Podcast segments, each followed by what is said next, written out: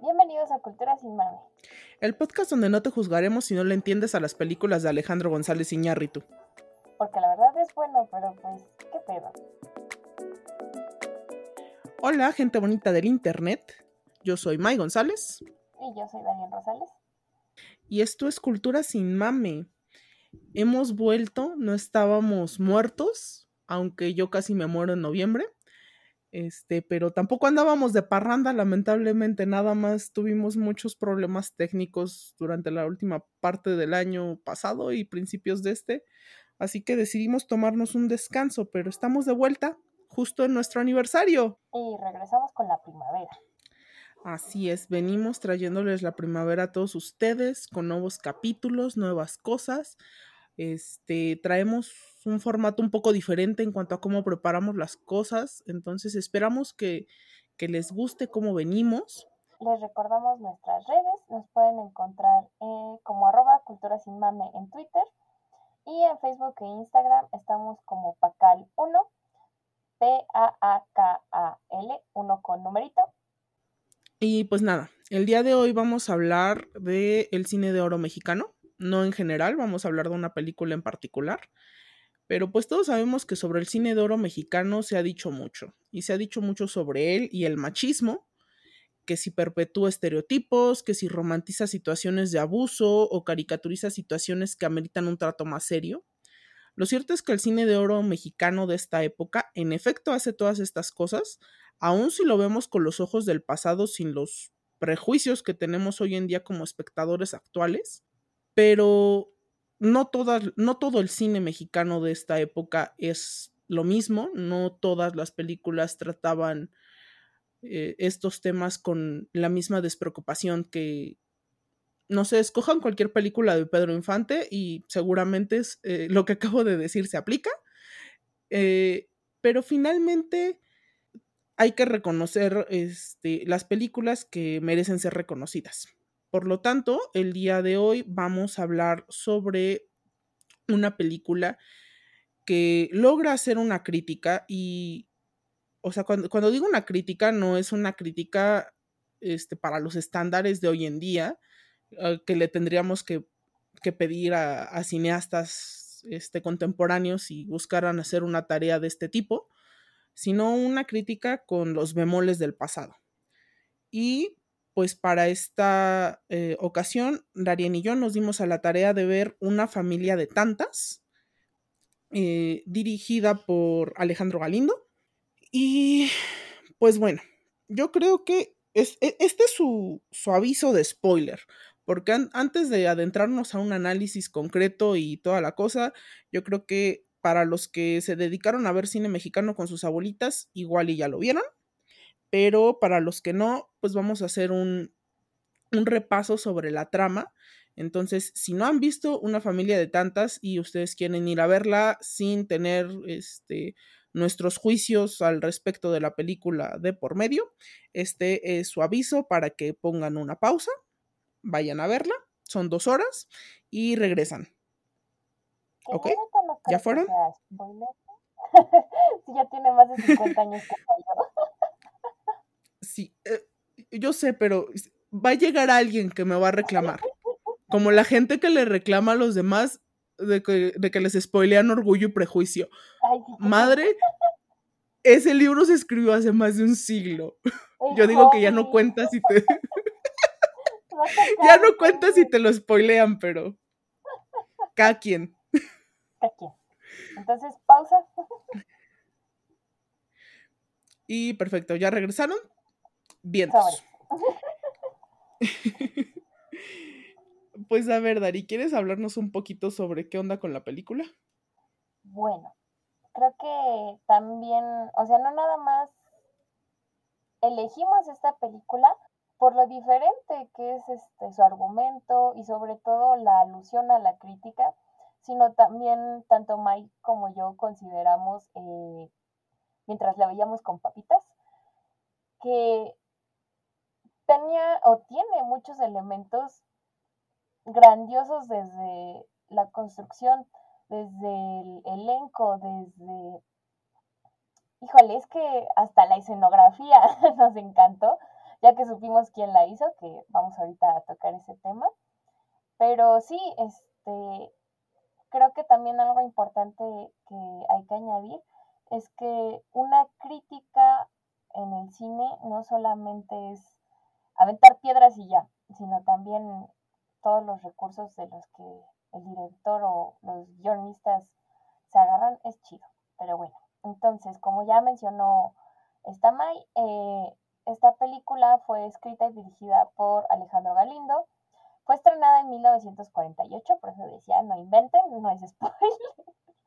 y fue protagonizada por Marta Roth, Fernando Soler y David Silva. Eh, quizás ahorita esos nombres no, no nos resuenan en absoluto, pero para, para los superfans del cine de oro, eh, los que veíamos este, Galavisión con nuestras mamás o nuestros abuelitos, justo como dijo Mar. Por supuesto que sí. Sabemos que este era como el, eh, o sea, Omar Chaparro y Marta y Gareda se quedan pendejos, ¿no? Entonces, este, vemos. no, te voy, ¿Eh? No te voy a perdonar que acabas de, de comparar a Fernando Soler con Omar Chaparro, pero ni pedo. Bueno, bueno, güey, güey. ¿Cómo se llama este hombre? Damián Alcázar. Va, ahí, ahí te lo acepto. Está bien. Ahí, se dan Damián Alcázar y un. y este. Fernando Soler, un quien vive. Hay otro, pero creo que también es del cine de oro, que todavía salió en la película del, del infierno. No me acuerdo cómo se llama. Ah. Estás pensando, creo que todavía en Damián Alcázar, o estás pensando en el Cochiloco. este... No, es que también sale uno. Cosío. No, es que sí sale. Ay, sí. el señor viejito. El señor viejito se me acaba de olvidar su nombre, pero sí ese man. Sí, sí, qué, rifado. Pero bueno, este, regresando al tema, eh, la película eh, nos abre una. De hecho, hasta los cuadros principales es interesante cómo nos va mostrando eh, la vida íntima, la vida cotidiana de la familia Cataño. Que ya viendo la distancia vemos que es una, unos atisbos de la creciente clase media o de, la, de los surgimientos de la clase media. Entonces, eh, justo empezamos a ver el caos, empezamos a ver el desmadre de una familia normal. Eh, Nada más que obviamente el papá, con un genio horrendo, ese era Fernando Soler, un genio horrendo, eh, papás de, ¿qué será? De la primera mitad del siglo XX mexicano, casual. Entonces, eh, justo, lo vemos incluso como, a pesar de que es un ambiente relajado, familiar, íntimo, sigue sigue toda la familia, que son cinco hijos y la esposa, e incluso las este, pues criadas, se cuadran ante la mirada y los resoplidos del papá, ¿no? Similar a un, a un militar. sí, o eh, sea, cualquier diversión que pudiera estar teniendo la familia, cualquier cuestión animada que, que estuvieras viendo tú en cuadro, inmediatamente se corta cuando entra el señor en escena o cuando abre la boca. Es, es como un dementor. Justo. Pero sí, no sé, sí. También me recordó mucho a cuando cualquier general o lo que sea, o incluso policía, entra a cuadro en una película de Tintán, pero bueno.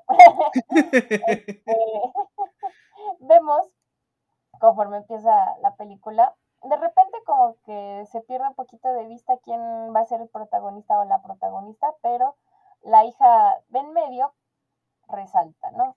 Maru, eh, que está súper próxima a cumplir sus 15 años y, y, la vemos con toda esa emoción que usualmente caracteriza a, o nos caracterizaba a las niñas de, de la ansia o sea, ya pasamos de la inocencia del juego a la ansia de que se nos reconozca como adultos, o al menos lo más cercano a un adulto, que era pues la adolescencia.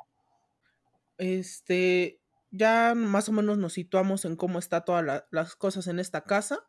pues los dos hijos mayores trabajan, los dos hijos menores, eh, una va a la escuela y el otro pues es muy chiquito, entonces siempre está pegado a la mamá.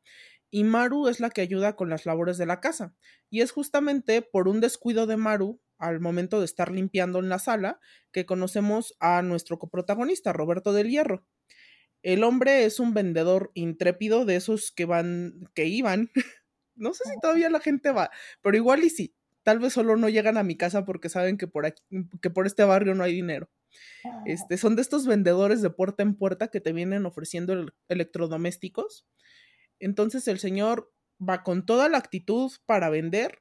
Este, y pues son de los que es un vendedor, entonces no te va a aceptar así de la nada un no por respuesta. Él está intentando acomodar su producto y entonces logra infiltrarse a la casa de los Cataño este, si esto hubiese sido filmado para un episodio de La Ley y el Orden, habría terminado de manera muy distinta, pero el señor nada más quería venir a vender una aspiradora, entonces no pasa nada malo, le hace una demostración de la aspiradora a Maru. Maru está bien sacada de pedo porque desde el principio sabes cómo la han educado. sabes perfecto que su papá le, ha metido un miedo terrible hacia los hombres, o sea, incluso por su propio hermano, que es como de, debes acercarte a los hombres con sospechosismo porque no sabes cuáles pueden ser sus intenciones. Este, la gente decente no llega sin previo aviso a la casa de alguien a intentar venderle una aspiradora. Pero pues el señor demuestra ser una persona completamente inofensiva. Entonces el señor hace su demostración, la, este, la convence de los usos de la aspiradora, le encuentran una medallita que se había perdido en, la, en el sillón, todo muy bonito, muy coqueto. Maru se sorprende un chingo de que, de que esta persona sea una persona muy decente.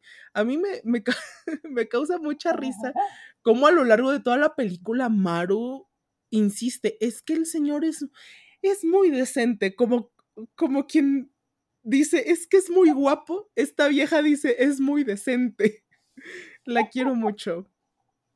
Y es que, este o sea, perdón, eh, también pensándolo como en estándares tanto actuales como de esa época, era un está guapo desde entonces.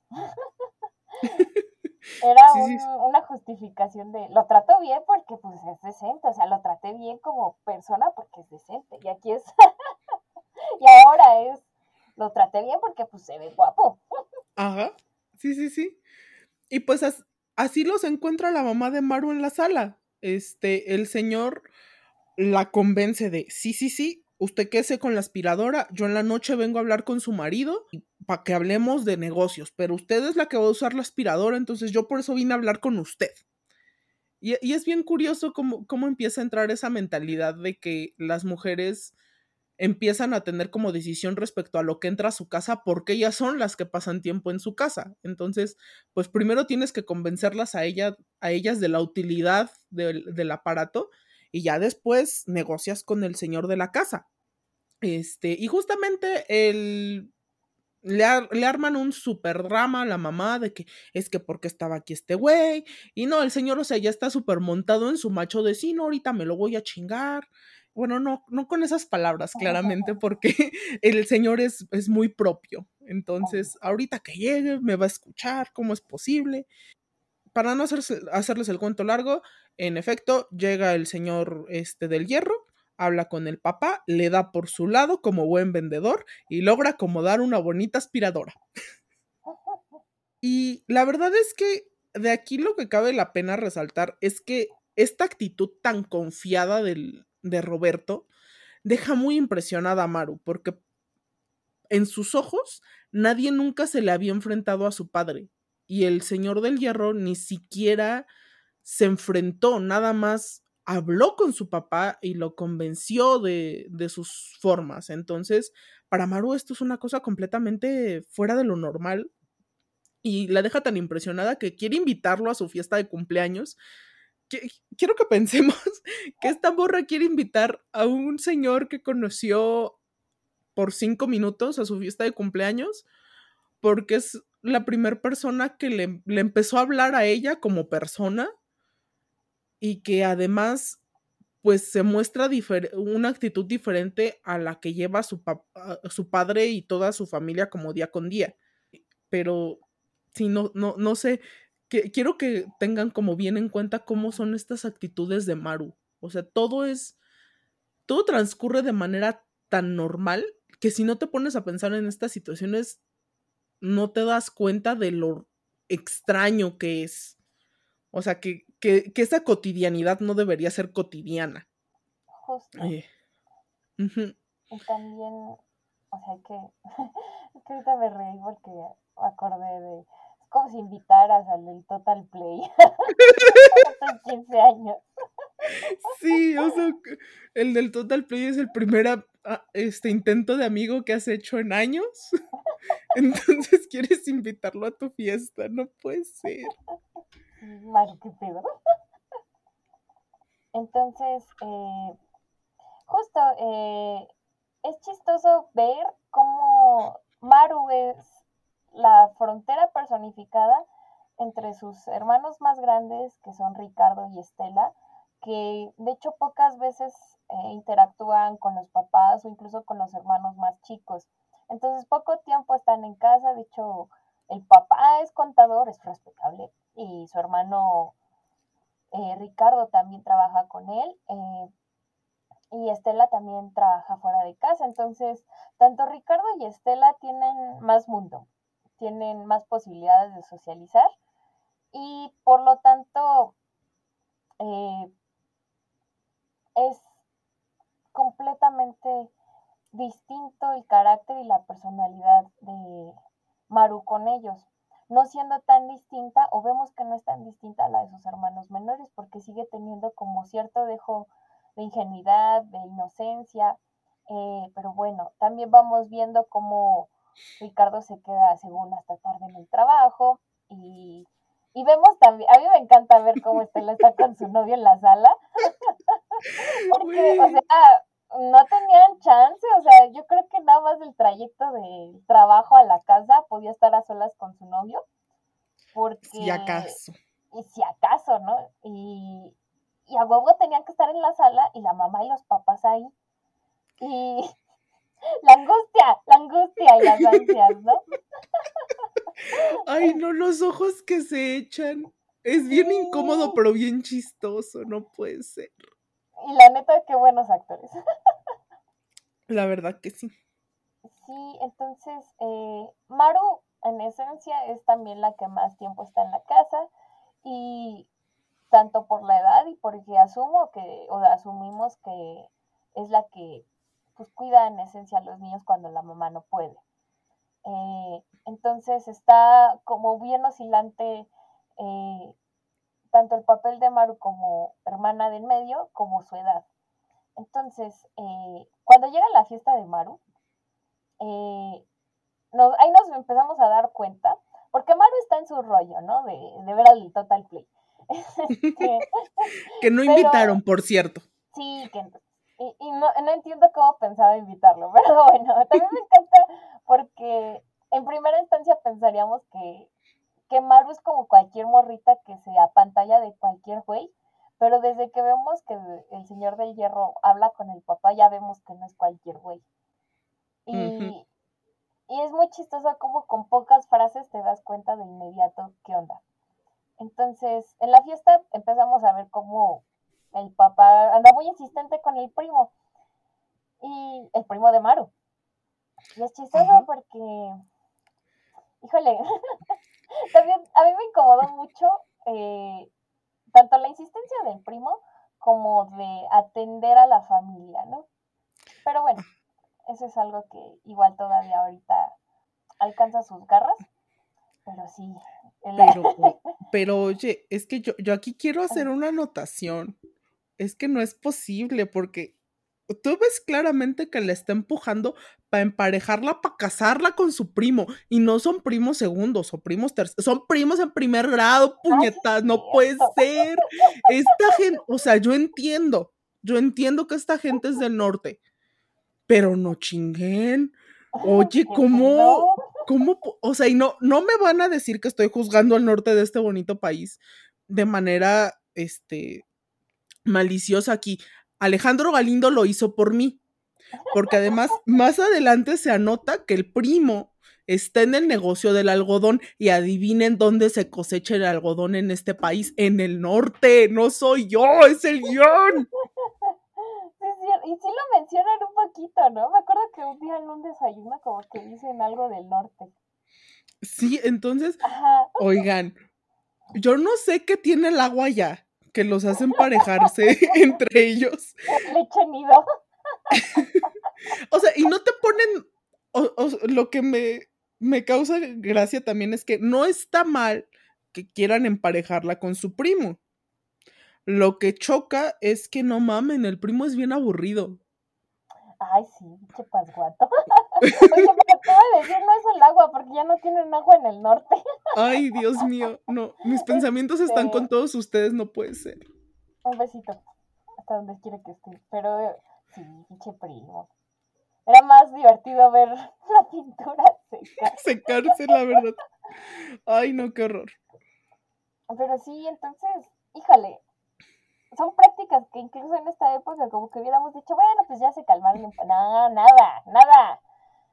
Entonces, es, es también curioso ver eh, que la actitud controladora del papá, a pesar del cariño y todo, no cesa incluso al, al llegar ya a esta fecha tan esperada para Amaru, porque era como el, pues sí, como el darle su, reconocimiento de que ya, ya no formaba parte de la morrisa, ¿no?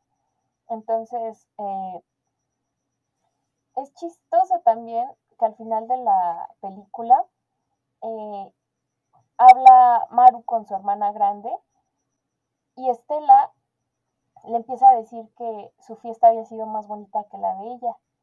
Y nunca nos dicen por qué.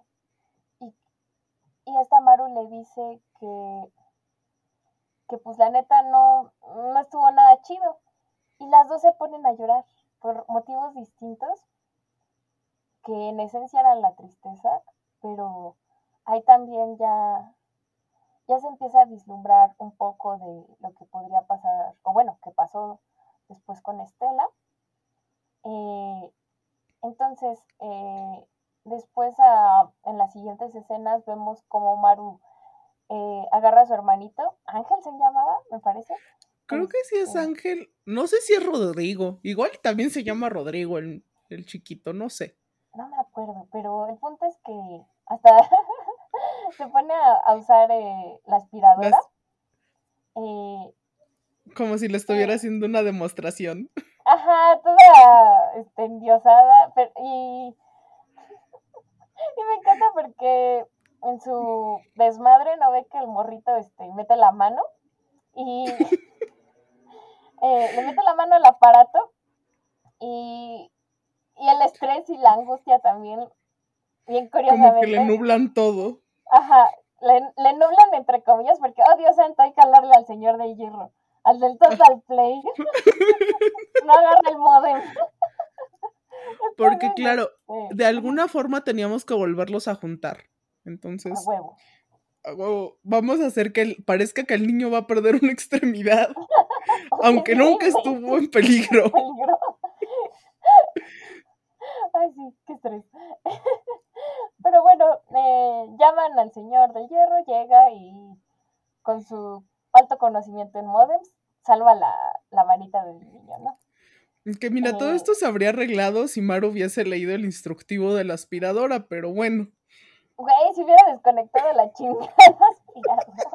Porque todo el puto rato está sonando.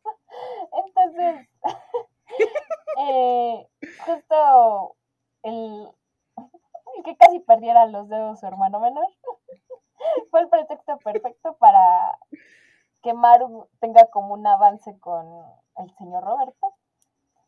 Eh, y nuevamente, o sea, en esta época, incluso mm, nos dan a entender que ya no tanto, pero aún así en el entorno familiar de Maru, eso era como pecado.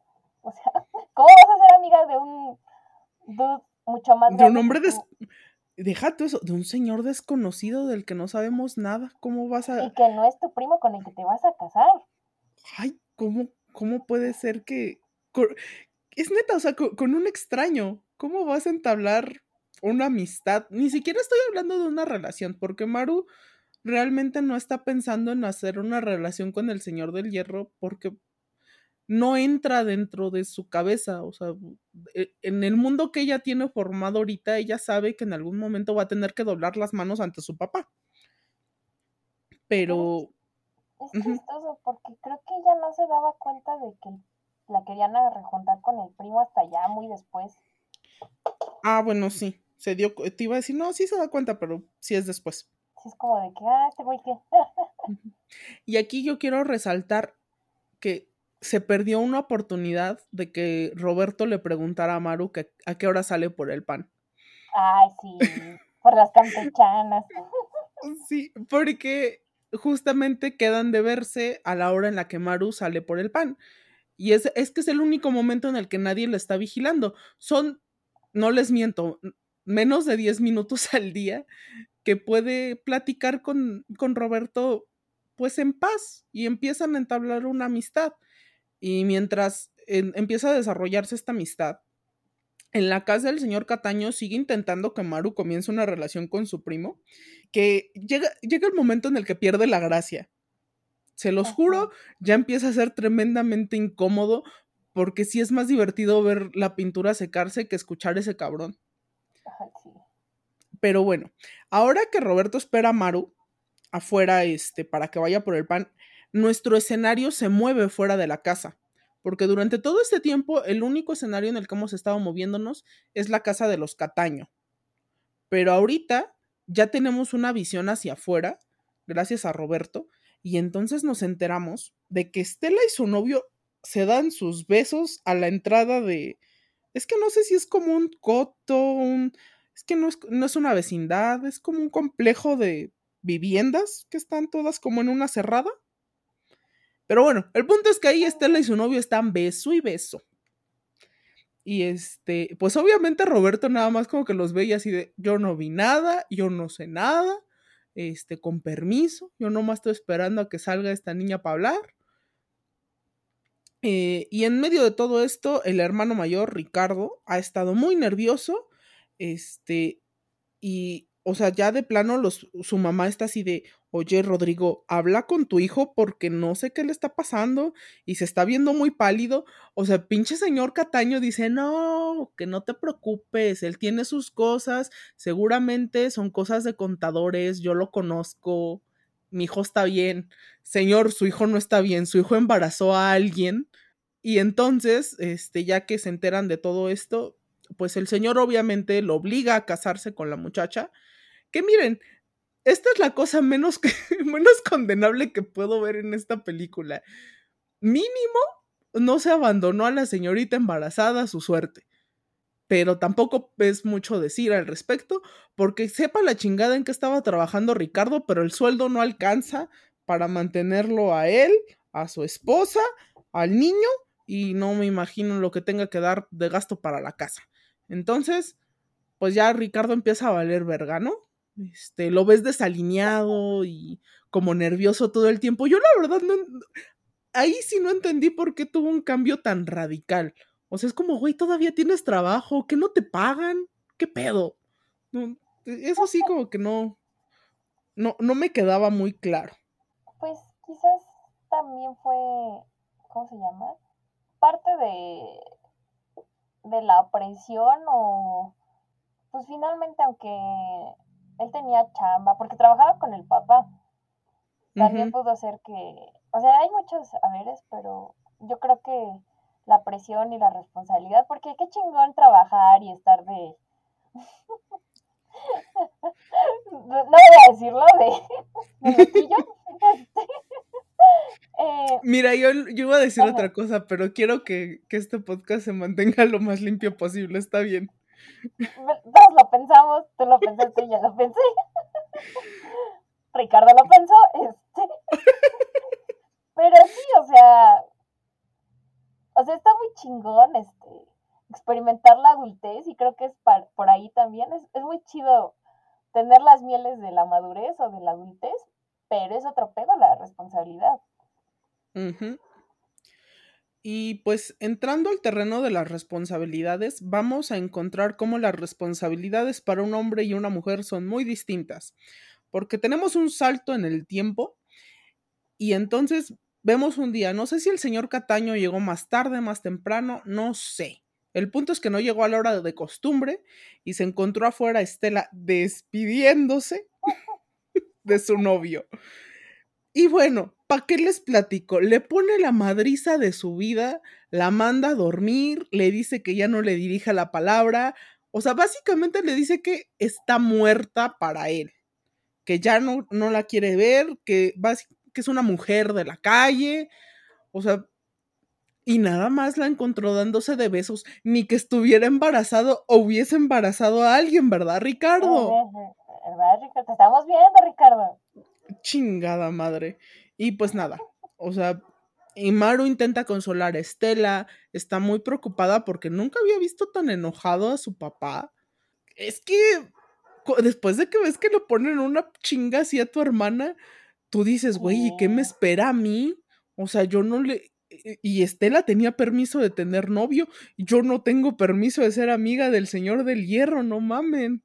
Y pues nada, al final descubrimos que a la mañana siguiente Estela se fue de la casa. Y la verdad que bien por ella, yo espero que esté viviendo su mejor vida, que su novio haya dicho, por fin, vámonos de aquí, vamos a casarnos, sí, señor, cómo no. Este, entonces, sí, yo espero que Estela después de esto haya vivido muchísimo mejor. Al menos eso quiere pensar mi corazón. Sí, porque también qué pena compartir y acaba con tus hermanas. Güey, sí está muy incómodo todavía compartir cuarto a esa edad. Sí, bueno, que más de 15 sí tenía, pero bueno. Entonces, eh, justo en este punto que ya vimos como lo que puede pasar, porque siempre está como la amenaza de que el papá se ponga al pedo o lo que sea, pero ya que vimos que el señor sí es de, pues sí tiene un grave problema eh, de control de ira, eh, es que Maru se, pues obviamente se culea y decide escribirle una carta al señor de hierro para terminar su relación, pero también como que es la primera vez que abiertamente eh, expone que, lo quiere mucho, o sea, que, que sí, o sea, sí quiere ser la dueña de sus quincenas. Eh, y manda a Guadalupe, una de las señoras que les ayudaban en la casa, a entregarla. Y aprovecha eh, la señora para contarle todo el pedo a, Roberto. Obviamente. Porque chisme. Obviamente, hashtag chisme. le pide que justo ayude a, a Maru porque sabe que si la casan con el primo incómodo, sus hijos iban a salir muy mal. y deja tú los hijos, iba a ser muy, o sea, este, la iba a pasar muy mal Maru. Y además ya, ya sabíamos que Guadalupe pensaba mal del primo, porque la verdad es que cuando el señor es grosero con la gente que ayuda en la casa, pues la verdad es que no puedes esperar mucho de él como persona. Y el señor había sido muy grosero con Guadalupe, entonces yo creo que es, es justo el, la manera en la que ella lo juzgó. Sí, totalmente, porque sí, o sea, no nada más es, nada más está de hueva su plática, sino que es mamón dos red flags muy importantes, chavos. Eh, y pues, pues miren, ah, creo, que no dijimos, pero este, entre las pláticas que ya había tenido Roberto con Maru, él había dicho que ya le habían ofrecido un trabajo en una distribuidora de refris, pero que no sabía si aceptar porque cosas de la vida, ¿no? Este, que ella llevaba mucho tiempo en el otro lugar, que se le hacía desleal, que no sé qué, y que no, no podía decidirse. Le pidió consejo a Maru. Maru pues no sabía qué decirle porque pues, la morra tiene 15 años y nunca ha salido de su casa. Bueno, supongo que salió para ir a la primaria, pero después ya no salió de su casa. Entonces, Maru no sabe interactuar con la gente y eso la hace sentirse muy mal. La verdad, a mí lo que me daba más, lo que me dio más pena fue ver, eh, ver lo mucho que le cuesta a Maru interactuar con la gente y lo mal que le hace sentir el, el no poderse comunicar de manera normal. Yo, yo creo que esa es una de las partes que, que más me hicieron sentir por ella. Porque es como de, güey, no manches, tú, la manera en la que tu papá te ha, te ha criado, te ha dejado sintiéndote así, porque ella dice es que yo soy muy tonta y es como de no, cariño, no es que seas tonta, es que te han tenido encerrada en tu casa toda la vida. Obviamente no vas a poder este, dar un consejo a alguien que ya está trabajando y está fuera de, de su casa, no manches. Justo. Este, pero bueno, el punto es que Roberto al final acepta el trabajo en la distribuidora de refrigeradores, pero lo hace para poder infiltrarse de regreso en la casa con el pretexto de venderles un refri.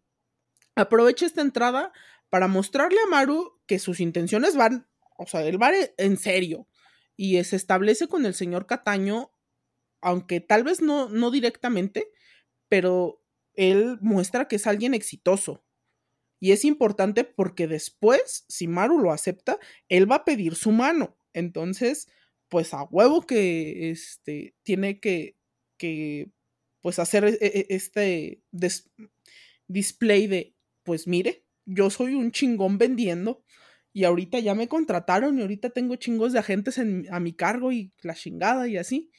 Y pues Maru queda muy confundida después de este encuentro, pero de lo que está segura es que chingue su madre su primo. ella no se va a casar con él.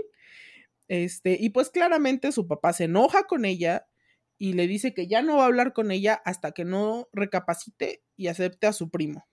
Y pues y al mismo tiempo Maru se enoja con Roberto por haberla puesto en esa situación y se mantiene enojado un rato hasta que pues no se convence, sino que la obligan a ir por el pan y Roberto la estaba esperando para hablar con ella. Y pues hablan muy bonito, muy coqueto. Este se acompaña, eh, eh, le dice que si sí quiere casarse con él. Y Maru así de, pues es que sí quiero, pero pues mi papá y que la fregada y... Y como que agarra valor del hecho de que Roberto está dispuesto a, a hacer esta vida con ella, ¿no? Entonces le da una campechana que le había negado en su primer encuentro y este y se dirigen a la casa para que Roberto pida la mano de Maru. Claramente, Don Puñetas reacciona muy mal a esto, manda a Roberto a la chingada, pero Roberto le dice, eh, a mí me vale madre, yo voy a regresar por Maru. Y Maru se pone sus faldas así como bien acomodadas y le dice a su papá que sí se va a casar con Roberto y que este y que él sí va a regresar por ella y que no sé qué que la chingada.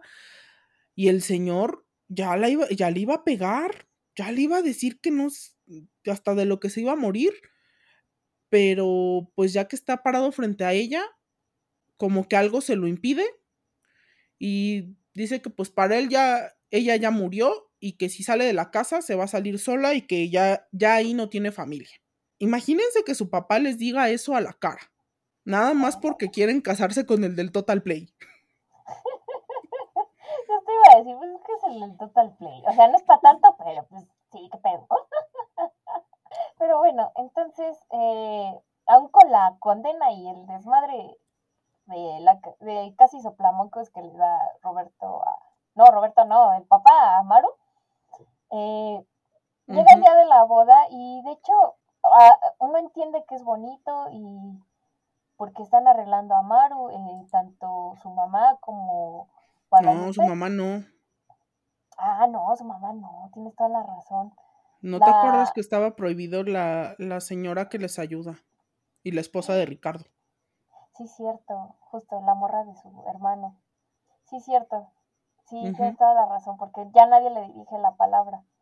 Entonces, justamente eso es lo que da, pues, la sensación agridulce de la escena de que sí se va a casar con, con el Señor del Hierro, pero pues a costo de qué. Entonces, eh, a escondidas eh, vemos que entra su mamá y, y su mamá ya la habíamos visto en escenas anteriores como admitiendo que estaba del chorizo la situación en la que estaban viviendo y que ella no era feliz. Y aún con todo eso, lo hace a escondidas y le dice que, que es duro la... Es un golpe duro en la despedida. Y no solamente eso, también le dice que lleva en ella los sueños de muchas mujeres. Que creo yo como ella, la Ajá, como ella. Que a mí me pareció que fue la primera película con una frase así de potente, o bueno, al menos que yo haya visto.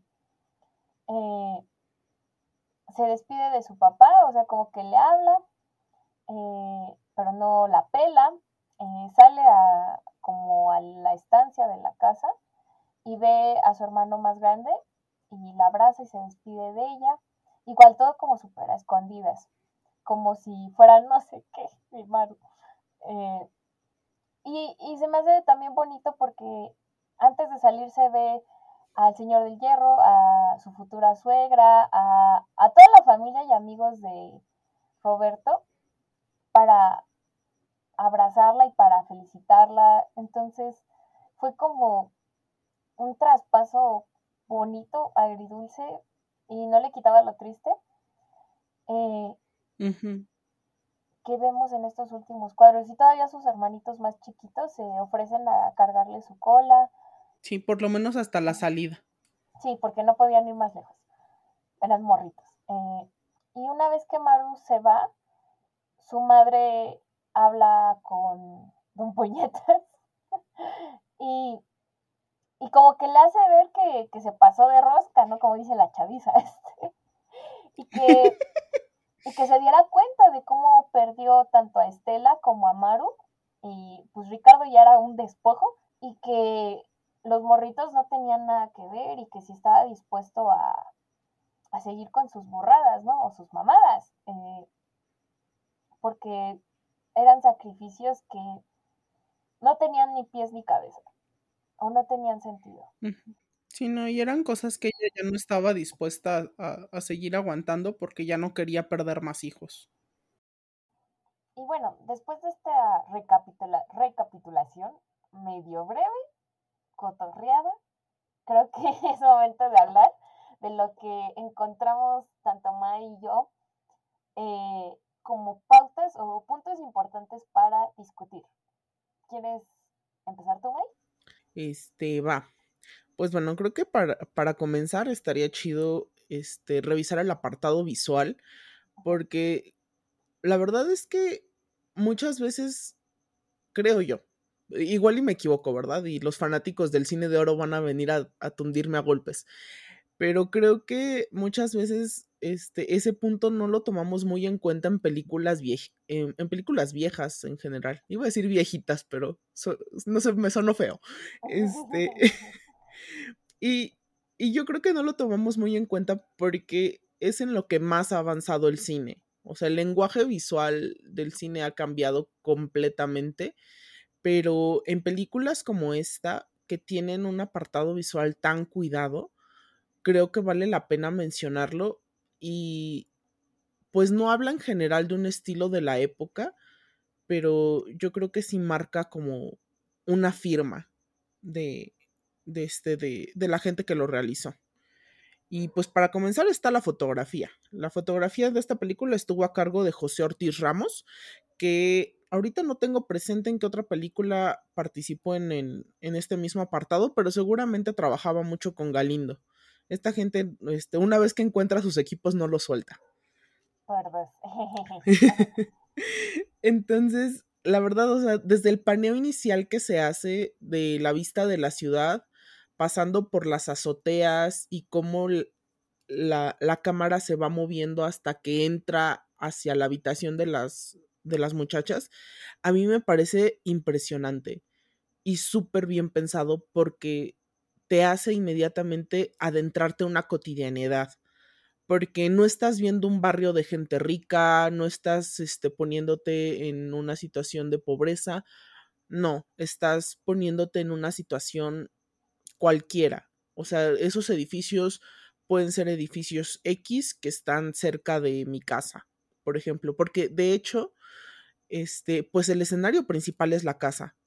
Realmente no vemos mucho del mundo exterior. Creo que una de las cosas que te comentaba cuando estábamos viéndola es de, güey, no sé dónde la filmaron. O sea, no, no hay nada que, que me resulte familiar en las tomas de, de fuera que yo te pueda decir, ah, sí, se ve como, no sé, Coyoacán. Pero no, o, sea, aquí podría ser un barrio cualquiera. Seguramente va a haber alguien que sí sepa dónde se filmó esto. Pero yo en lo personal no tengo ni idea de dónde fue y pues yo creo que también es, es a propósito, ¿no? El haber mantenido también como el escenario solo dentro de la casa y pues la, la inmediatez de la banqueta fuera de... me gusta decirle coto, aunque podría ser una cerrada. La verdad no sé de, de, dónde se me quedó decirle coto a este tipo de, de lugares. Este, porque no, no son como conjuntos habitacionales tal cual, ni son como, ni es un edificio departamental. Solo son como muchas casas en una callecita cerrada. Y es que hasta parece arquitectónicamente como un tipo de barrio gringo, ¿no? Ajá. Está, está raro. Si alguien sabe dónde se filmó esto, dígame por favor si todavía se ve así. No, y sobre todo, o sea, yo ya ojo de buen cubero. Digo, o sea, no tengo ojo de buen cubero, pero me gustaría como aventurarme a decir que podría ser una de las colonias precisamente que está o llega a anidar a la creciente eh, clase media que era la Juárez y porque en la mm. Juárez todavía hay muchas casas que se ven así como agringadas. ¿Y cuál otra? Hay otra, me parece que la Roma, la neta no sé, estoy aventurándome, pero la Juárez sí me acuerdo perfectamente que durante el porfiriato como que la empezaron como a cuidar más. Y, y justo el estilo arquitectónico es una forma de... no, y sí, o sea, definitivamente pues podrían ser alguna de estas colonias. Yo en algún momento hasta intuí que podría haberse filmado fuera de la Ciudad de México, pero no sé. Este, si alguien sabe dónde se, dónde se filmó esto, avísenos. Y otra parte de la fotografía que yo quería resaltar es ya para el final, cuando la mamá de Maru le dice que no la abrace, porque ella no se puede mostrar débil en este momento y que ella tiene que ser fuerte y entonces todo el la actitud de Maru cambia, da un giro de, de 180 grados y pasa de estar como muy feliz y muy vibrante a estar seria y sombría. O sea, es, ese encuadre que hicieron de la cara de Marta Roth, Cristo bendito. es. O, o, sea, además de que la actuación de la mujer está rifadísima, la forma en la que le encuadraron la cara Diosito me bendiga a este hombre, porque sí te, da el impacto emocional de ¡au! O sea, esta mujer está saliendo, está abandonando a su familia. Su, bueno, su familia la, la abandonó y va a tener que salir sola de aquí. Y luego, ¿cómo toman la salida de Maru del cuarto? Yo creo que te lo dije, de es que parece que está saliendo un cadáver parece que está saliendo, que, es como un momento fúnebre, totalmente. Entonces, la forma en la que está encuadrado todo esto, me encanta. La verdad, e, en esa parte del apartado visual está muy, muy chido. Pero, este, la siguiente parte, no sé si quieres hablar tú de la escenografía. Ah, claro. Eh, justo, eh, creo que la fotografía no solamente por el trabajo de Ortiz Ramos resalta mucho, pero creo que se complementa chido con el trabajo de la escenografía que estuvo a cargo de Gunter Gerso. Gunter Gerso, besitos de te quiera que estés.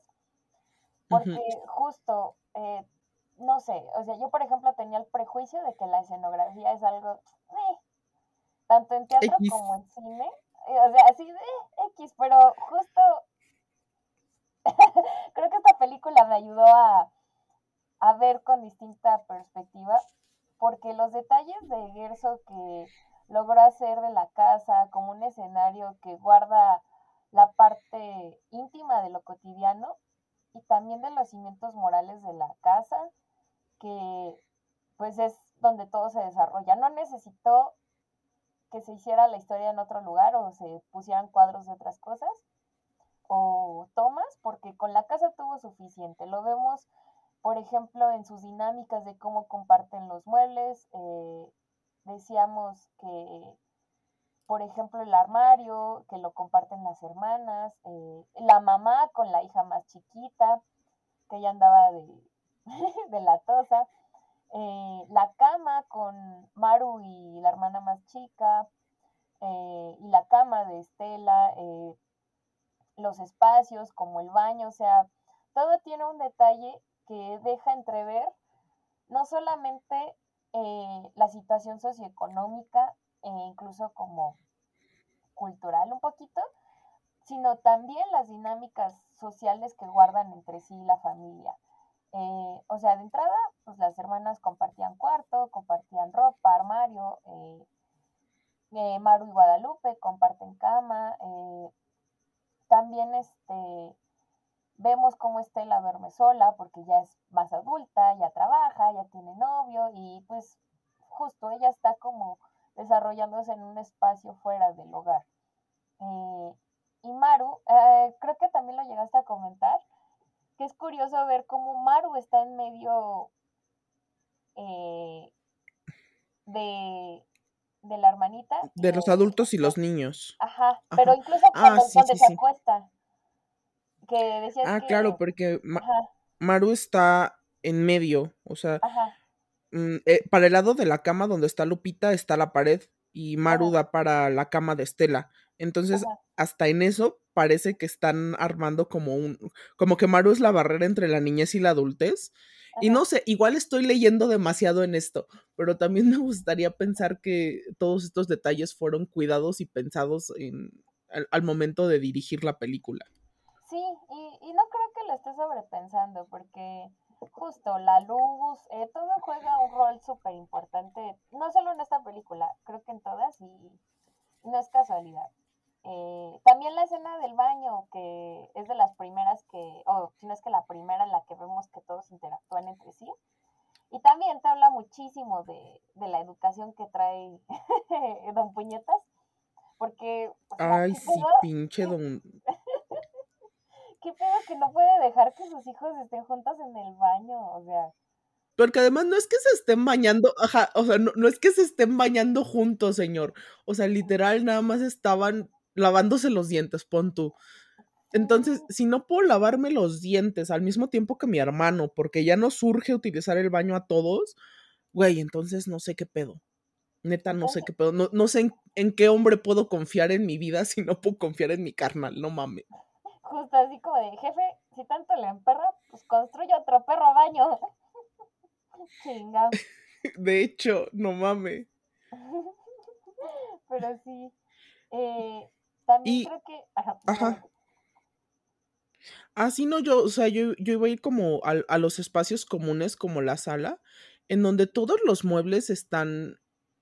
Está, está todo como pensado para darte a entender, esto es una familia decente, esto es una familia que quiere demostrar que, que está bien posicionada económicamente, pero que no es ostentosa. O sea, los muebles se ven cuidados, pero se ven viejos.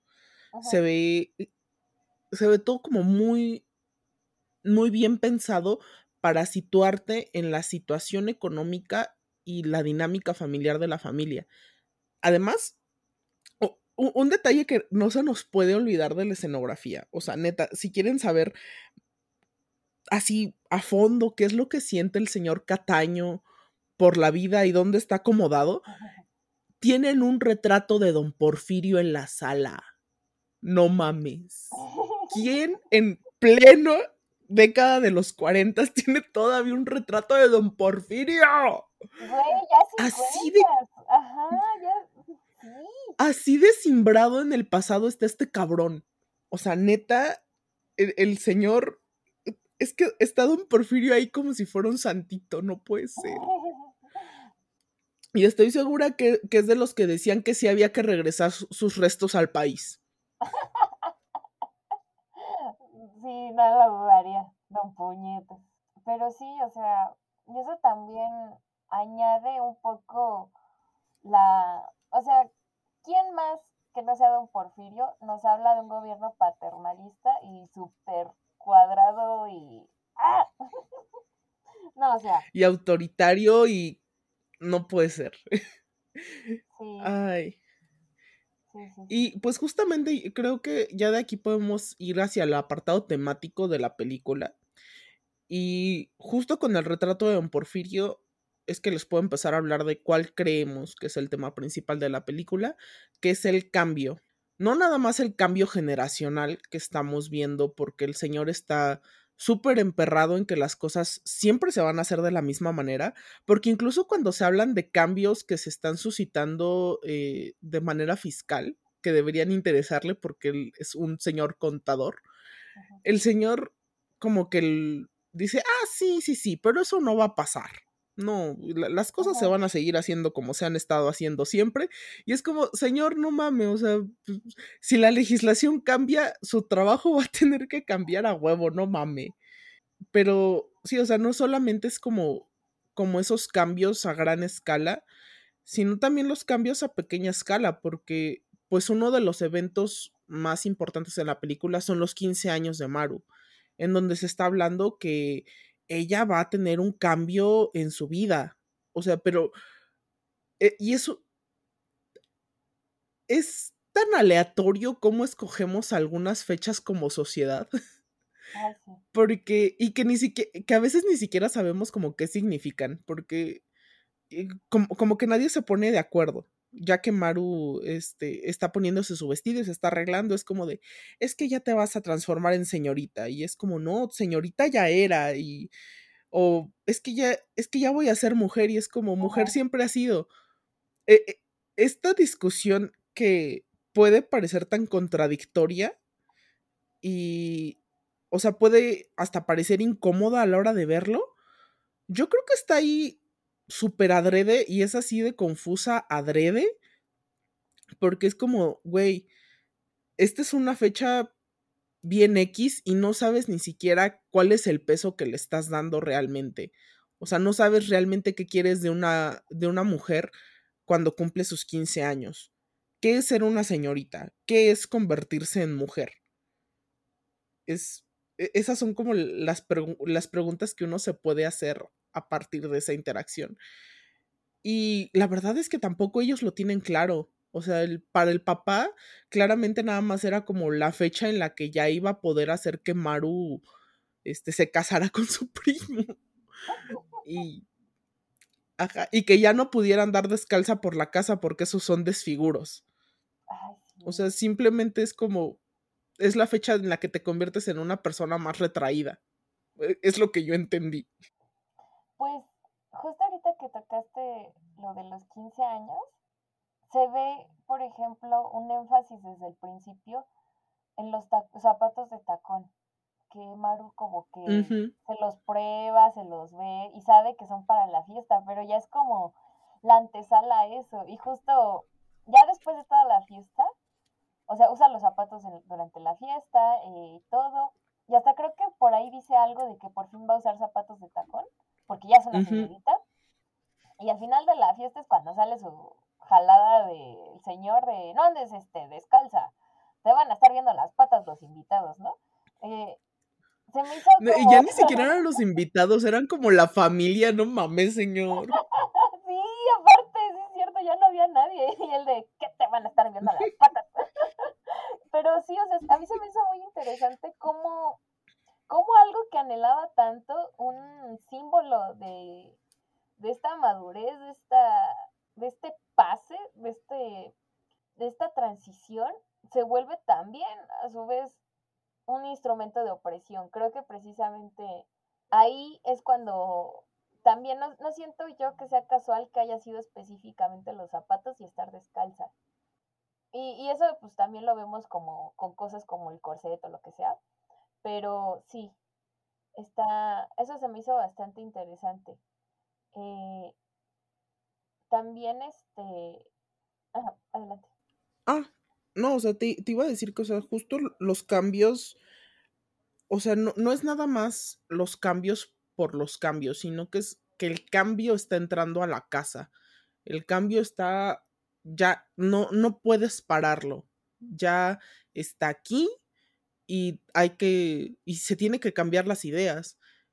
E incluso yo, yo tomo como la entrada de la aspiradora y estos y con eso los avances tecnológicos de la época como la, la entrada de los cambios a la casa de la familia Cataño.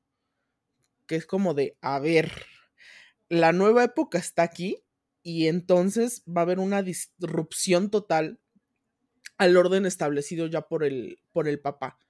Y pues va a agarrar con los, casi casi con los calzones abajo a todos. Porque, pues sí, o sea, nadie está, todos está, todos menos el papá están ansiosos por un cambio, pero yo creo que también es que, pues han vivido tanto bajo esas reglas que realmente no saben qué, qué es el cambio que quieren o cómo lo quieren. Por eso Ricardo termina embarazando a su novia este, que, ni sé si, si, era su novia, pobre, pobre morra, la neta. Este. Y Estela termina yéndose de la casa porque, pues sí, o sea, ella ya está viviendo otro, o, eh, otro momento, porque ella ya está viviendo afuera de la casa, este, parte de su vida, ya tiene sus cosas. Y ya no, no puede seguir sometida a este orden, pero la manera en la que ella hace esta disrupción, pues termina de manera violenta, como, como lo vimos. Y pues Maru, eh, eh, tenemos otra vez esta cosa moral, ¿no? Que la disrupción que hace Maru es como más tentativa, más de, mm, porque no, no sabe qué es lo que hay afuera, no, todavía no tiene idea de qué es lo que va a encontrar afuera o qué es lo que quiere del, del afuera, pero sabe que lo que quiere ya no es lo que le está ofreciendo su papá. O sea, desde que eh, Roberto le, le platica cómo él y su mamá ya hablan como iguales y cómo su mamá pues ya no lo regaña ni ya lo, ni, ya lo tiene ahí este como chicadito porque pues, güey, ya soy un adulto y ya trabajo. Este, creo que son como las cosas que se van viendo respecto a cómo el cambio está entrando y no va, no puede perdonar este, estos comportamientos antiguos. Y creo que también es la crítica que hace la película. O sea, que todavía hay familias así, pero que ya no, eh, no es un modelo sostenible, que ya no puedes tener este, tan checados a, a tus hijos, porque pues, güey, más adelante terminas con un castillo de la pureza, la chingada, y qué pedo. Ajá. Que por cierto la quiero ver, pero bueno. sí. Sí, sí, sí. También creo que resalta justo que ya decíamos, Amaru, mm, pobrecita nos la nos jodieron sus habilidades sociales Uy, sí, pobre morra. Sí, no manches. Para, para zurrarse por el del Total Play. Pero, o sea, también está. Y justo, o sea, ella no tenía forma de saber, o bueno, de distinguir, también por esta inocencia, que el señor del hierro, pues, solo, solo quería vender una aspiradora. eh, él, él iba a hacer su chamba.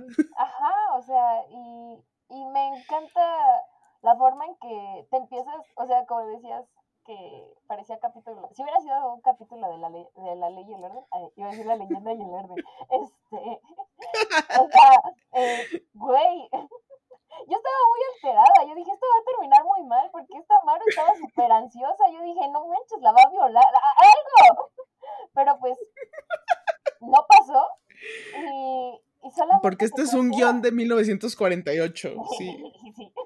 Aunque también había historias bien, bien fucked up para ese entonces, pero bueno. Pero, o sea, desarrolla su crush por donde hierro, extraño totalmente. Tierno, pues también, porque pues Maru es, linda. Y vemos que Roberto, el señor del hierro, que seguro le llevaba 10 años mínimo a Maru, o sea, finalmente también. no sé. Mire, ah, no le voy a pedir mucho una película de los años 40, o sea, mis abuelitos también se llevaban como 10 años entre ellos, entonces ya ni pedo. Sí, sí, o sea, y si nos iba bien, o sea, había quienes 20, pero bueno, los puntos chidos es que este vato no la manipuló, no se la robó del rancho, como la hermana de Tita, y tampoco la estuvo acosando ni atosigando para que le diera el sí. Y eso creo que para muchas lo pone delante de muchos personajes de Pedro Infante. Al chile sí. O sea, vean cualquier película de Pedro Infante y. Wey, no mamen. Sí, se mamaban. bueno, o sea, yo, yo hasta viéndolo con los ojos del pasado, sí dices, güey, ya te dijo que no, ya déjala en paz. sí, y es que aparte, ay, no sé, entre paréntesis, yo creo que le perdonaban mucho a Pedro Infante por el símbolo que era. Y eso se trasladó a sus personajes, pero... pero La DVD. Ajá. Pero bueno. X. Eh, este, eso será... Eso es problema de otro capítulo. Así. Pero me encantó que tampoco Roberto, el de las aspiradoras, el del Total Play, no, o sea, era una, un personaje sumamente auténtico y sencillo, o sea, eh, el lazo que va construyendo con Maru es súper orgánico, es súper inocente, y también creo que esa es una distinción, ajá, de, por ejemplo, los vínculos que hacen sus hermanos, como que, pues, medio jalados al, al pecado, a la, la pasión de la carne. Sí, o sea, realmente sus hermanos lo que estaban buscando, creo yo, es, era una forma de salirse de la casa. O sea, porque, o sea, pensándolo así, solo, solo te podías salir casado. O solo podías empezar a hacer una vida aparte de la familia así. Yo, yo iba a decir, nada más buscaban remojar la brocha, pero también me gusta eso. También, o sea, seamos honestos, Ricardo claramente solamente quería remojar la brocha. Este, Estela creo que sí estaba pensando más en firme de yo ya me quiero salir a la chingada de aquí. Sí. Sí, sí, sí. Y, también Pero sí, o sea, realmente la, la relación. Ah, no, dime. No, no, no, adelante. Sí, no, o sea, que, que justo como dices, la relación entre Maru y Roberto es súper orgánica, empieza tal cual como una amistad, o sea, el, Roberto ve que Maru, pues, necesita un amigo, quiere hacer amigas con él y dice, bueno, pues, ¿a qué hora sales por el pan y platicamos? Y ya está. O sea, y entiende los límites que pone Maru. Sí. Porque cuando ella, por ejemplo, cuando le dices que no se puede comer la campechana porque están contadas, dice, bueno, ok, no, no, no hay problema. O sea, no le, Ajá, no le cuestiona de por qué no me la puedes dar o que, eh, por qué te comportas así, no, solo es como, hace, acepta cómo es Maru con todas estas incomodidades que le ha impuesto la manera en la que se crió. Eso a mí también me pareció muy bonito y además no la deja sentirse tonta, porque cuando, después de que Maru le pregunta a Estela que, que con su novio de qué habla, y Estela muy, este, de, de manera muy ay, ¿cómo se dice helpful?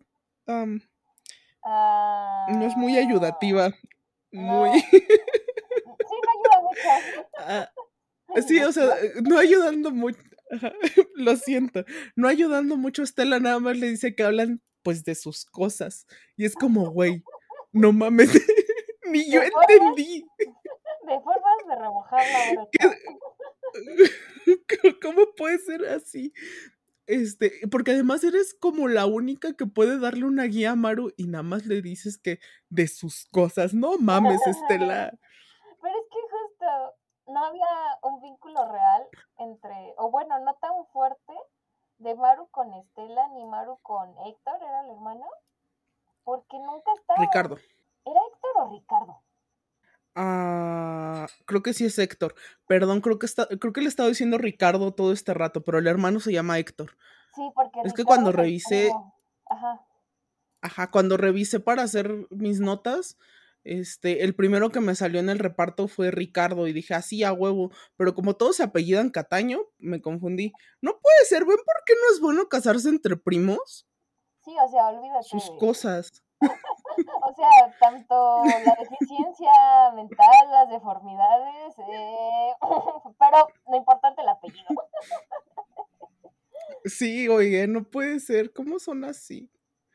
Pero, o sea, sí, o sea, lo, importante es que sus hermanos ya tienen sus cosas y Maru no sabe qué, qué, es eso. Yo tampoco sé qué es tener sus cosas, pero la manera en la que empieza a, armar esta relación con Roberto, Roberto la de, no la deja sentirse tonta por, por no entenderle, por no poderle ofrecer el consejo cuando se quiere cambiar de trabajo, porque ella le dice, es que soy muy tonta y yo no entiendo, y él así como de, no, pues no te preocupes, o sea, ya con que me escuches está bien, la verdad es que, pues yo todavía estoy pensando en la solución, y a veces así nada más hablándolo, pues uno se, se, este, se saca la, de la duda, ¿no? Y justo también la manera en la que él le plantea que, que cómo puede ser una relación, que es como, pues, compartir las preocupaciones y compartir las, las victorias de ambos. o sea, él incluso está considerando que aunque su esposa se quede en la casa, pues es un trabajo al final del día. Y, eh, y, él comprende que es que como trabajo tiene sus preocupaciones o sea, porque mucho, mucho vato y muchas mujeres también, o sea, están entendiendo como que el quedarte en la casa y hacer las cosas de la casa, pues no, no debería formarte estrés o darte preocupaciones. Y es como de, no, güey, no mames, estás llevando una casa. Sí, no inventes. Casi, casi te están maternando, ¿vale? pero bueno. sí, justo. Y, y de una forma también vemos eh, ya decíamos, la moral de la época donde a Estela le meten un soplabocos tamaño caguama porque la vieron besándose a su novio, pero una extraña fuerza indescriptible hace que don Rodrigo no golpee a Maru, porque también es como mm. la, la, idea de, de que al menos ella conserva su inocencia y y solo platicaba con Roberto y a lo mucho le agarró una campechana sin, sin doble sentido. Este, pero también siento que está el subtexto naturalmente de, de la moral de la época de que hay formas. O sea, primero, primero este, mantén la pureza, pero Digo, igual. Y hasta el matrimonio y así. Sí, sí, sí, esas cosas aburridas. Cómo, vas a andarte besando con tu novio afuera? Sí, o sea, finalmente se deja ver que esto es una película de 1948, 49. Entonces, sí, o sea, obviamente no es perfecta. Pero, pues sí, o sea, fin, yo creo que al final del día es una crítica con sus bemoles por la época en la que fue hecha, pero es una crítica muy fuerte a pues al machismo de la época, al patriarcado de la época, si quieren ponerse este, exquisitos. Y está muy bien hecha. O sea, se entiende, se entiende perfectamente que es una crítica. Todas las acciones del señor Cataño, el cómo están enmarcadas, tú sabes que el señor está mal, que es una forma de ser anticuada y que está rompiendo a su familia y que debe cambiar. O sea, que ya el cambio está aquí, el cambio ya no sobrepasó y que si no lo aceptas, güey, ¿qué, está, qué estás haciendo? Porque, o sea, justamente el final, o sea, de contigo van las esperanzas de muchas muchachas como tú que le dice su mamá. Es como de, no, no siento que solo se lo esté diciendo a, a las muchachas dentro del universo de la película, sino a las que están afuera y las que todavía están viviendo en estas condiciones de, de represión de paterna. Y justamente el, el romper con el sus vidas ya no te pertenecen. Ellos están haciendo su vida y necesitan hacer su vida fuera de ti es una cosa impresionante y que además yo siento que todavía sigue resonando para mucha gente. O sea, que entiendan que sus hijos no son este espejitos. Sus hijos no son muñequitos para jugar y hacerlos como ustedes quieran. Son sus propias personas. O sea, y al final del día, pues merecen dejarlos desarrollarse libremente y tener personalidades complejas, aunque a ustedes se les haga raro, aunque a ustedes se les haga incómodo, no mamen.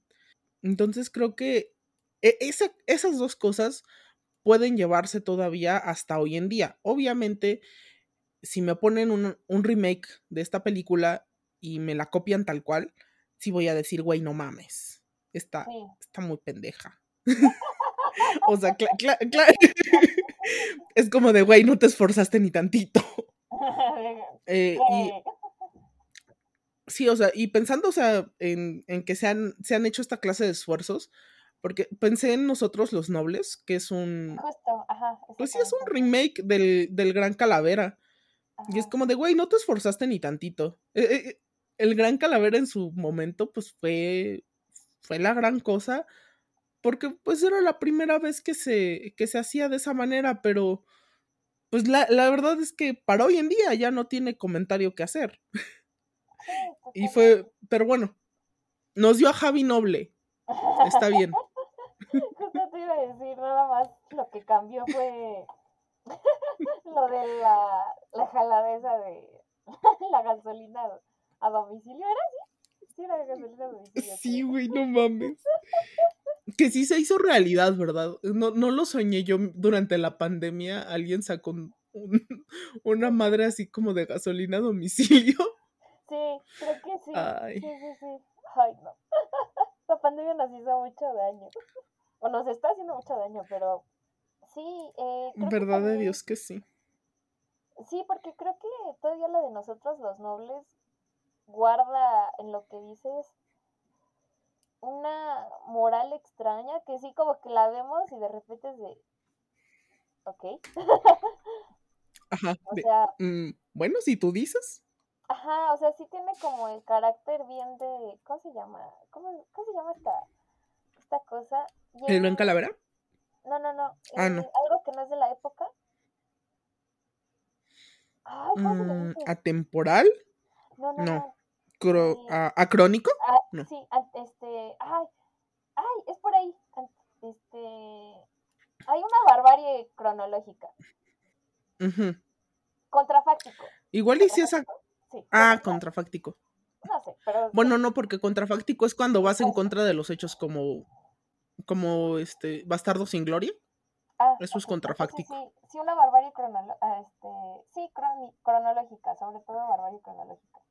Ay, Dios, le tengo que acordar, pero sí, eh, entonces, sobre eso, no sé. Mm, ¿De qué forma crees que una adaptación, o más que una adaptación, el repetir esta historia, digo, porque tenemos la carnita, que es la crítica a, a estos estándares eh, que se mantienen férreos eh, e impolutos de cualquier cambio. Esa es como la necesidad o la importancia de los cambios. Y que por más que te resistas, van a pasar igual. O sea, tú te puedes quedar todo el día con tu con tu figurita de Porfis, de Porfis Díaz. Eh, pero pues eso no lo va a regresar de la tumba, carnal. Eh, pues no sé, o sea, si quisiéramos hacer una adaptación a hoy en día de esta película, para empezar tendríamos que hacer que Maru fuera más grande. Este, porque no, no me funciona de otra manera. Sí. Unos 18, veintitantos. Ajá. Ajá. Porque sí, o sea, definitivamente los 15 años eres una pinche huarca. Hoy en día sí eres una pinche huarca. Antes te podían obligar a empezar una familia y empezar a tener hijos y hacerte cargo de una casa. Este, pero ahorita ya ya hasta está penado por la ley. A esa edad tienes que estar en la escuela, pinche morra. Sí, qué pena. Pero no sé, o sea, su papá definitivamente sería panista. Yo priista. No, no, no, el güey es demasiado este, persinado para ser priista. El güey sería panista. Definitivamente. Le mamaría Calderón. Justo iba a decir en lugar de a Porfirio Díaz a Calderón o a Fox. Definitivamente. Este, sí, o sea, es de, de la gente que no piensa que fuera de la Ciudad de México había un chingo de violencia en los estados. Y que todos estaríamos mejor con, con Anaya. Y no sé, e, es que el, el cam, o sea, aquí definitivamente yo quitaría la trama amorosa. Porque... porque creo que eso también es, o sea, creo que es un, eh, un prejuicio tanto de la época como todavía actual, de que pensamos que una pareja, es imperante tener una pareja como para motivarse a hacer cosas o para agarrarlo, entre comillas, de pretexto, justificación para salirte de, la casa de tus jefes. Entonces, la necesidad, o sea, creo que sí, también eso es cierto. Debería como explorarse un poquito más que no necesitas a un cabrón o a una morra para, para darle sentido a, a todas estas grandes a tu crecimiento o decisiones, ajá, transiciones y decisiones y crecimiento de tu vida. Porque sí, no nada que pego. Sí, no, o sea, a mí se me ocurre que su papá quería que fuera doctora y la estaba este, empujando a ser doctora. Incluso podemos decir que la está empujando a casarse.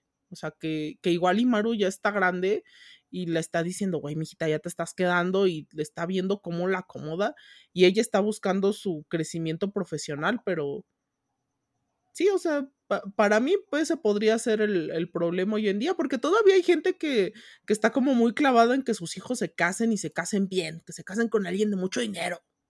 Ay, sí. Este. Y que tengan chingos de hijos. O que. Ajá. O que incluso igual Imaru no quiere estudiar una carrera.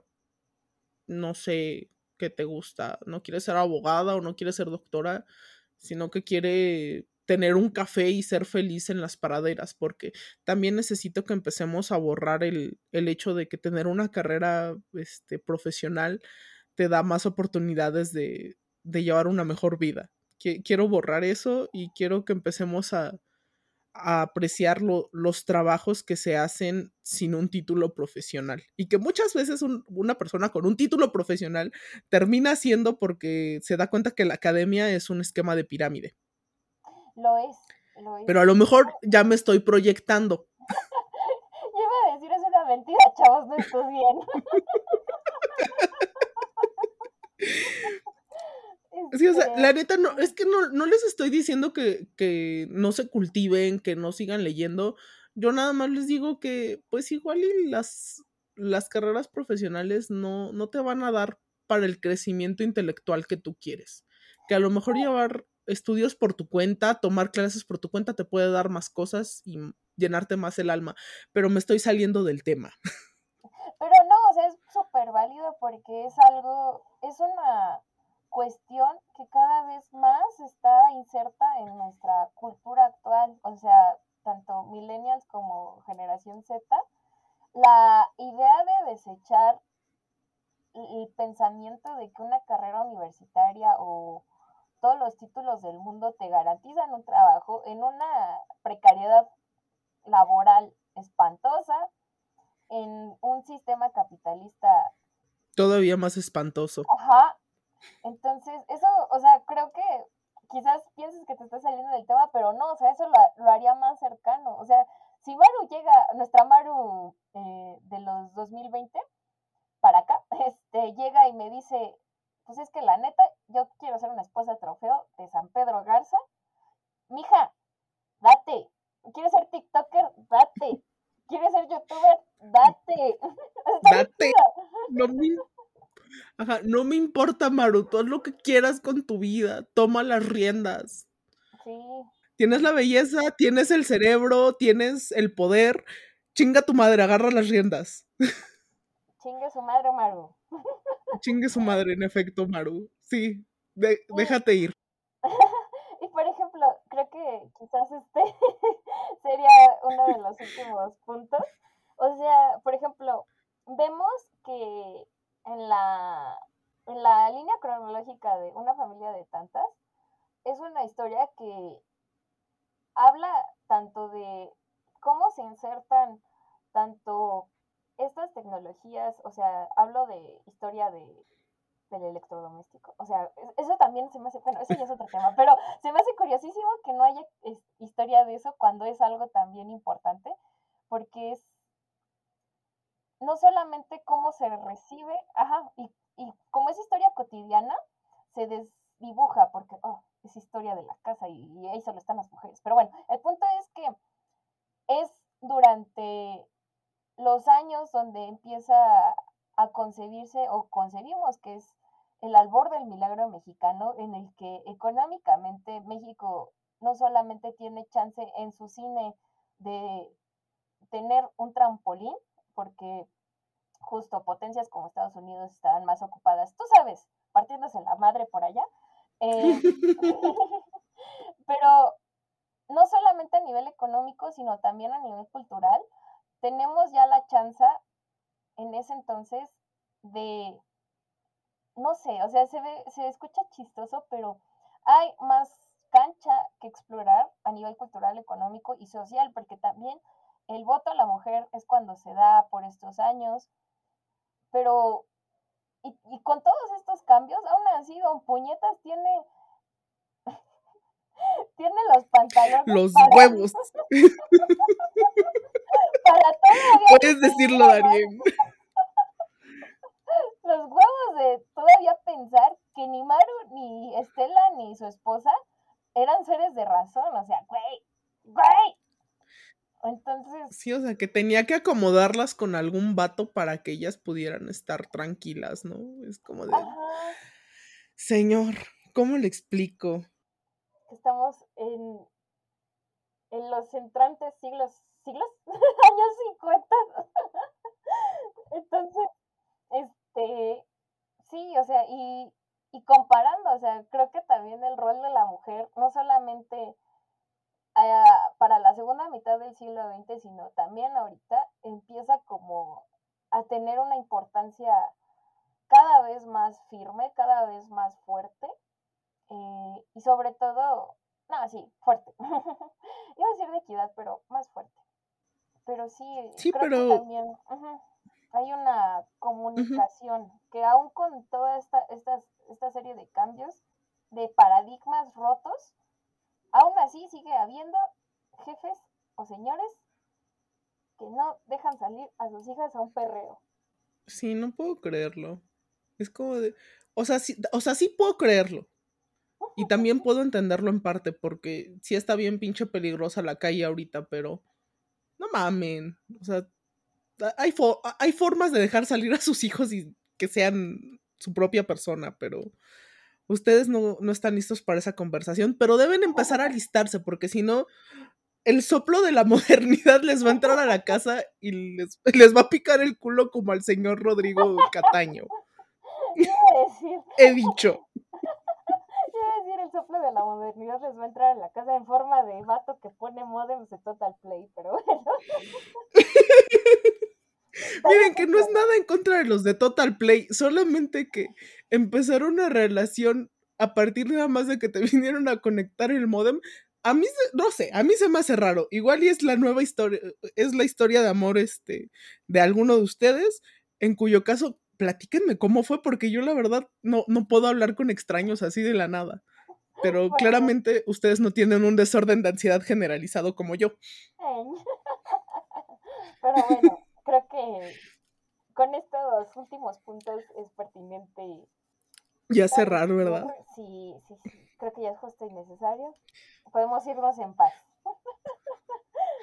Ok, mis hermanos, pues muchas gracias, Darien, por acompañarme y ver esta película conmigo, porque fui, fui muy, ustedes no saben, pero yo fui muy insistente en que quería hablar sobre esta película y pues con esta con este análisis y con esta ronda de opiniones empezamos esta nueva temporada del podcast y además cumplimos un año.